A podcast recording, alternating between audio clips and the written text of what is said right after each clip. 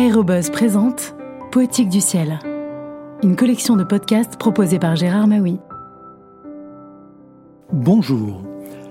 Poète et philosophe des quatre éléments, Gaston Bachelard analyse dans L'air et les songes comment la contemplation d'un ciel bleu ou d'une nuit étoilée stimule nos rêves et décuple notre imagination et celle des écrivains et des poètes.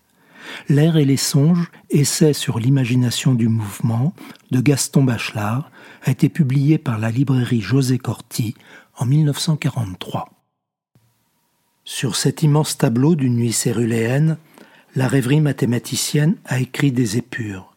Elles sont toutes fausses, délicieusement fausses ces constellations. Elles unissent dans une même figure des astres totalement étrangers. Entre des points réels, entre des étoiles isolées comme des diamants solitaires, le rêve constellant tire des lignes imaginaires. Dans un pointillisme réduit au minimum, ce grand maître de peinture abstraite qu'est le rêve voit tous les animaux du zodiaque. L'homo faber, charron paresseux, met au ciel le chariot sans roue. Le laboureur, rêvant à ses moissons, dresse un simple épi doré. Aussi, devant une telle exubérance des forces de l'imagination projetante, quelle est amusante cette définition logicienne du dictionnaire Becherel.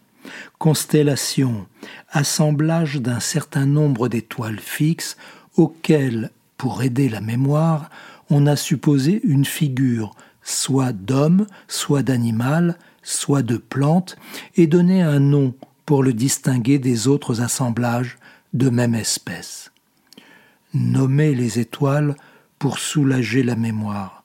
Quelle méconnaissance des forces parlantes du rêve, quelle ignorance des principes de projection imaginaire de la rêverie.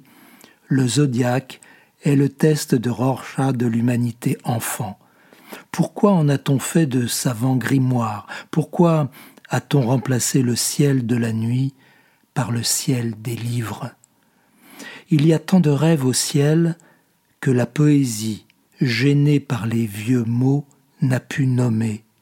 À combien d'écrivains de la nuit l'on voudrait dire revenez au principe de la rêverie. Le ciel étoilé nous est donné non pas pour connaître, mais pour rêver. Il est une invitation au rêve constellant, à la construction facile et éphémère des mille figures de nos désirs.